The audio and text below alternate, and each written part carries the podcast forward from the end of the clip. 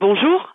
20 ans déjà, quelle surprise nous attendent pour cet anniversaire mais écoutez, euh, nous avons essayé euh, de faire que ce, cet anniversaire soit un bel anniversaire pour ce Festival des Nuits d'Orient.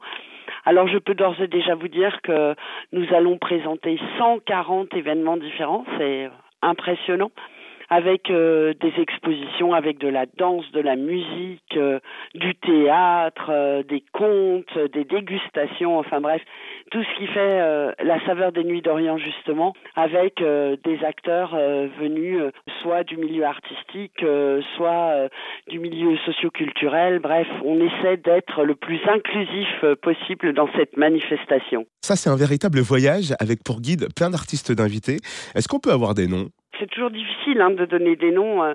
Par exemple, euh, je cite l'ensemble Orpheus 21 qui a été créé par euh, le musicien Jordi Saval. Et les musiciens sont des réfugiés qui vont nous donner un concert au Grand Théâtre de Dijon. Ça va être un des moments, je pense, extrêmement intéressants de, de ces Nuits d'Orient. Ça a lieu le samedi 30 novembre à 20h au Grand Théâtre.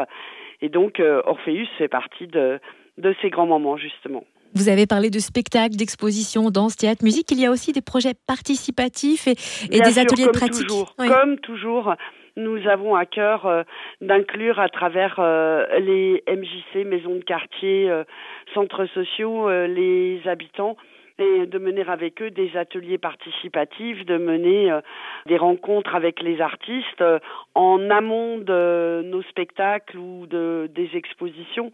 En règle générale, nous avons toujours soin de créer des temps qui seront des temps de rencontre. C'est important la convivialité et la rencontre, je crois que c'est euh, le mot d'ordre de, de ces nuits d'Orient.